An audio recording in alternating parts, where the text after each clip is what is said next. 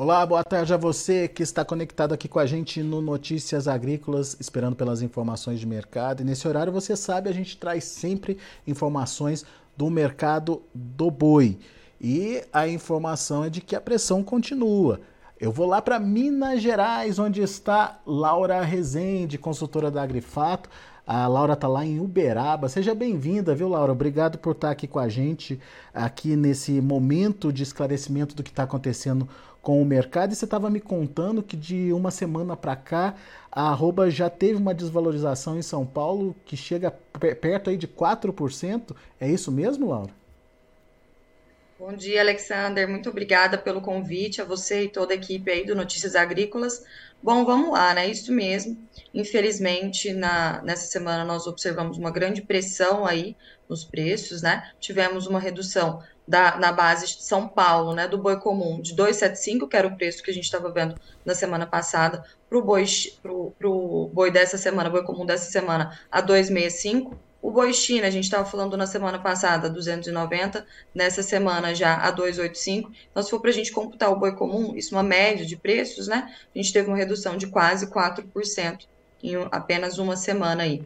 Isso foi muito ocasionado também pelo pessimismo que a gente viu no mercado de bolsa, né? A B3 teve uma queda significativa nos contratos. Se for para a gente ter uma baliza aí do novembro, caiu mais de 4,7% do início da semana passada para a cotação de hoje, o último momento que eu peguei alguns minutos aí atrás, chegando aí o arroba em novembro ser cotada a 277. Então, estamos rompendo aí suportes atrás suportes, então testando as mínimas cada vez mais no mercado, e esse pessimismo no mercado de bolsa está impactando também o mercado físico, né? Atualmente a gente tem visto muitos frigoríficos balizarem os preços de acordo com a B3, então eles computam ali, analisam o preço que está na B3, principalmente no mercado a termo, tá? Em, em negociações a termo que já estão pré-estipuladas ali, então eles olham a bolsa é, subtraem né, o diferencial de base e chegam no preço daquela região. Então, essa queda que nós tivemos na semana passada na B3 também ocasionou muito, foi um fator também muito importante para essa queda de preços no mercado físico dessa semana. Agora, como é que a gente entende tudo isso, Laura? Porque tecnicamente ou historicamente a gente devia estar tá passando por um momento de reação dos preços, né? É, tem a demanda de final de ano, esse ano tem a, a Copa do Mundo para acontecer, é, tem a demanda de exportação que até agora está tá bombando, a gente está vendo, tá vendo aí uma exportação gigante acontecendo, batendo recordes, inclusive, a gente viu isso acontecer nos últimos dois meses. É, e por que que essa pressão no boi continua, Laura? Bom, é um conjunto de fatores, né? É um balanço, os preços eles são muito dados pelo balanço entre oferta e demanda. Então, por mais que agora no final do ano a gente tem todo esse período de entre safra do boi também, né? Historicamente ele acontece em outubro, novembro. Então a gente está nesse período de entre safra, não era para a gente estar tá esperando preços tão baixos de fato. Em novembro a gente tem uma demanda ainda maior pelos frigoríficos, justamente pelo que você comentou, né? Festividades de final de, de ano aumentam muito o consumo interno, que ainda corresponde a 70% de toda a nossa demanda, né? Do, do, da carne bovina. Então, é, esse conjunto, esse, esse cenário pontual agora do, do mês de outubro, novembro, não esperavam os preços tão baixos. Por que, que isso está acontecendo? Bom, principalmente pela oferta elevada de animais. Em agosto, nós tivemos maior abate dos últimos 34 meses. Já em setembro, nós tivemos uma redução, cerca de 7% nos abates CIF. É, outubro nós ainda temos que esperar os números oficiais saírem, né? Mas a sensação que a gente está tendo no mercado é que continuou mais ou menos nos mesmos patamares de setembro, até com um pouquinho até de, de redução, mas só vamos poder confirmar isso de fato quando os números oficiais saírem. Mas de qualquer forma, nós ainda temos a expectativa de que 2022 tenha um aumento de 2,5 milhões de cabeças abatidas. Né? Então, é o ciclo pecuário muito dando as suas caras aí. E essa, esse aumento, esse adendo né, na oferta de animais eh, são dos principais fatores que estão levando a esses preços baixos que a gente está vendo, em consonância também a uma demanda interna desaquecida, apesar de todos esses fundamentos que nós falamos aí de aumento da demanda nesse período do ano, né? Mas não é o que a gente está identificando. O mercado interno não está conseguindo consumir bem essa carne não está conseguindo tracionar o mercado da forma que a gente esperava. Só para a gente entender se esse volume que você citou aí, 2 milhões e meio de cabeças a mais sendo abatidas esse ano, é, se é significativo, quando a gente transforma isso em percentual, é, representa o que de crescimento, Laura? 7,4% a mais em relação a 2021. É um crescimento importante, significativo, mas não é um crescimento né, explosivo, digamos assim, né, Laura? É, por si só, justificaria essa pressão tão grande que a gente está vendo aí é, nas cotações da arroba? Não, por si só, talvez não. Com certeza pressionaria, mas se nós tivéssemos o um mercado interno, principalmente, mais aquecido, visto que o mercado externo, até então, né, no total de volumes embarcado, está com um volume interessante, é, se nós tivermos esse mercado, se nós tivermos esse mercado interno melhor, com certeza nós estaríamos num patamar de preços mais elevados. Tem expectativa ainda dessa de demanda interna melhorar? Porque pelo que a gente está vendo, os frigoríficos estão indo na contramão disso, né? Exatamente. É, as escalas, assim, que é o, no o nosso medidor, né, de quanto o frigorífico está confortável com, com a, sua, a sua linha de produção, é, tem, tem, sido uma referência importante para a gente. Elas estão encurtando, né, as escalas estão mais curtas, estão aí nos menores patamares desde início de julho, porém ainda estão alongadas, na casa dos nove dias. Então teve aí uma redução sim das escalas, mas ainda continuam alongadas. Então, esse fator aí de alongamento das escalas reflete que os frigoríficos estão fazendo um movimento muito de ociosidade de plantas que a gente tem observado, é uma planta que abatia duas mil cabeças, agora está abatendo cerca de mil cabeças, pulando também dias de abate, dando férias coletivas. Todo esse contexto nos sugere que os frigoríficos estejam também um pouco estocados já com a demanda, com a, com a sua oferta, né, de, tanto de carcaça casada e principalmente da carne desossada. A gente tem visto um, uma oferta em um estoque de carne desossada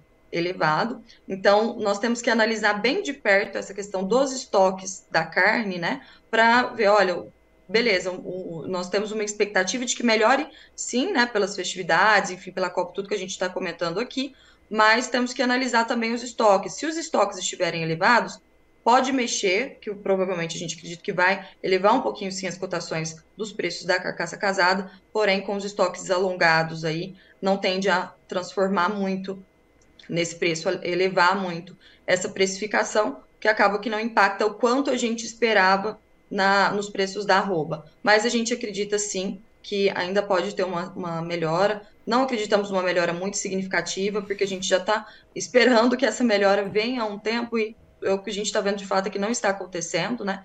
Então, é, por mais que tenha, a gente não acredita que vai mexer tanto com o mercado, tá? Pois é.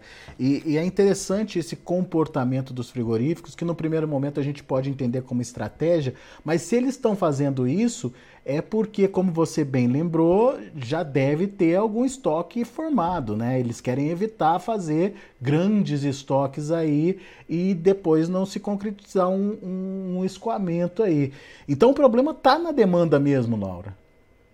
Sim, é nesse conjunto que a gente está conversando, né, de demanda é, reprimida interna e oferta sobressalente aí, principalmente uma oferta geral, né, que vem compondo estoques, enfim. Uhum. De, o fato é, Alexander, que se o, o, consumo interno tivesse bom, mesmo que a oferta tivesse exacerbada, a gente estaria vendo uma fluidez melhor de negócios, um, um, um, preço da roupa um pouco mais elevado e um apetite até dos, dos frigoríficos em estar tá abatendo com a sua capacidade total, ou uhum. não dando essa, esse volume tão grande de férias coletivas, né? Não pulando essas escalas de abate, se tivesse correndo, digamos assim, toda a cadeia em si. Mas o que a gente está vendo é que chega lá na ponta final, no consumidor final, a gente não está vendo esse consumo. E, daí... E isso aí vem muito com o cenário econômico interno também, né? Infelizmente, a gente está num, num, cenário econômico interno, apesar de estar melhorando já, mas que ainda a população perdeu um pouco de poder de compra e não está conseguindo consumir essa carne bovina. E daí tem um agravante nesse, nessa história toda aí, que é a questão é, da China, né? Até agora a China comprou muito bem do Brasil, possivelmente a gente vai ter exportação em bons níveis ainda nesse mês de outubro, pelo que a gente está vendo aí, é, acompanhando aí semanalmente dos números da CSEX.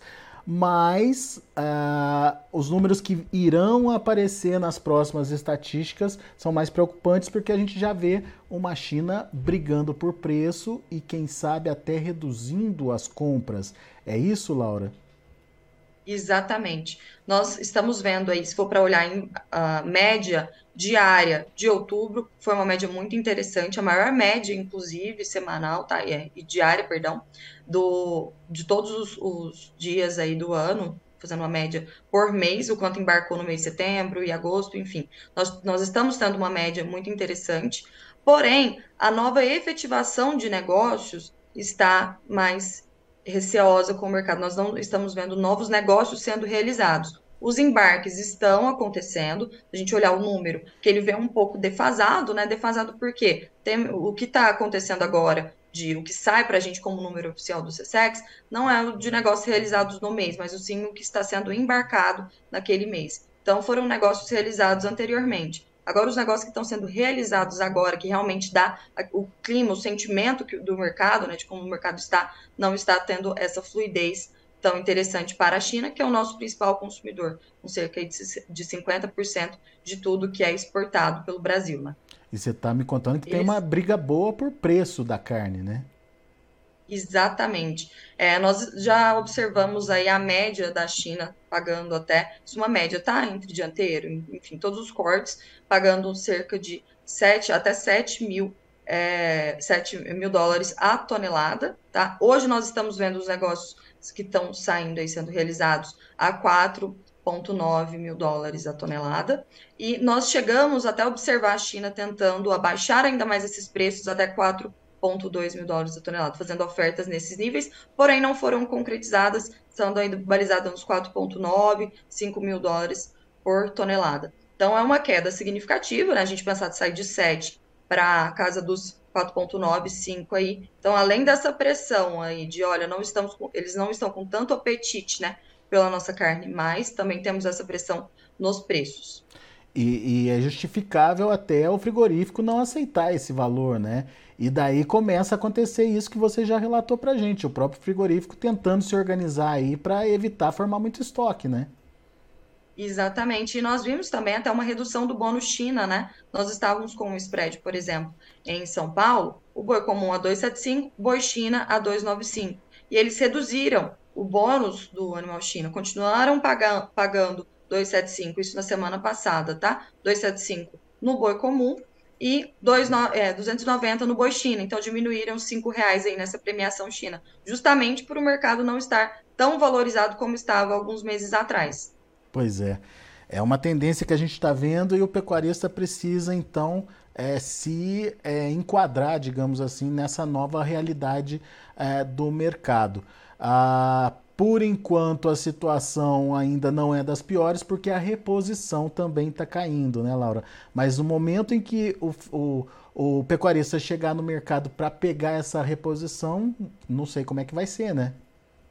Exatamente. É, nós estamos com uma queda na reposição. Historicamente, o bezerro, né? Ele começa a cair antes do que o boi gordo, ele para antes também. Então a gente está vendo bem esse momento de transição. O bezerro já caiu 30, cerca de 34% aí, considerando o pico e o, o, o, fundo de preços, e o boi gordo ainda não caiu esse percentual todo.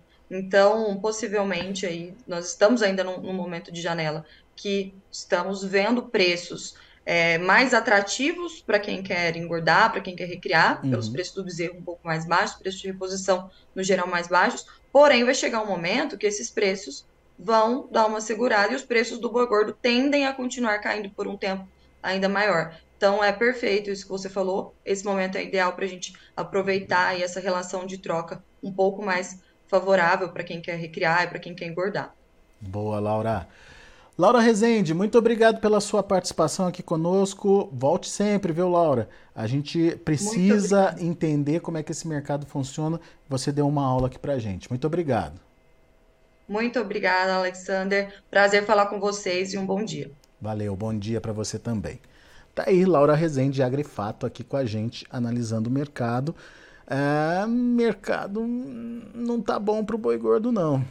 Vamos continuar acompanhando de perto. Obviamente, a gente vai trazendo todas as informações, todas as explicações de momento aí é, para vocês. E você, pecuarista também, que está em dúvida, quer saber alguma coisa, quer entender algum movimento é, que está acontecendo aí, não deixe de mandar perguntas aqui para a gente e a gente vai repassando essas perguntas para os nossos analistas. Diariamente tem o boletim ah, do Boi Gordo aqui no Notícias Agrícolas. Sempre antes do almoço, entre 11h30 e meio-dia, você fica bem informado sobre esse boletim. Para você é, que está no YouTube, não esqueça de fazer a sua inscrição no canal, não esqueça de dar seu like e principalmente acione o sininho aí, uh, porque uh, dessa forma você consegue acompanhar não só os boletins do mercado do boi, mas todos os boletins ao vivo que uh, são rodados aí pelo Notícias Agrícolas ao longo do dia. Fica o convite então para você participar também no YouTube, no canal oficial do Notícias Agrícolas no YouTube e nas redes sociais do Notícias Agrícolas. Antes de encerrar, deixa eu passar para vocês como estão os negócios no mercado futuro, lá na B3. Vamos olhar. Mercado reagindo um pouquinho mais. Novembro 279,50, alta de 0,7%. Dezembro 289,50, alta de 0,98%. Janeiro 291 reais, alta de 0,34%. Fevereiro já cai a 287,50, queda de 2,29%. Indicador CPEA, R$ 284,20, caiu 2,94 no dia de ontem. A gente vai ficando por aqui, agradeço a sua atenção e a sua audiência. Continue com a gente. Se inscreva em nossas mídias sociais. No Facebook, Notícias Agrícolas. No Instagram, arroba Notícias Agrícolas. E em nosso Twitter, arroba Norteagri. E para não perder nenhum vídeo, não se esqueça de nos acompanhar no YouTube e na Twitch Notícias Agrícolas Oficial.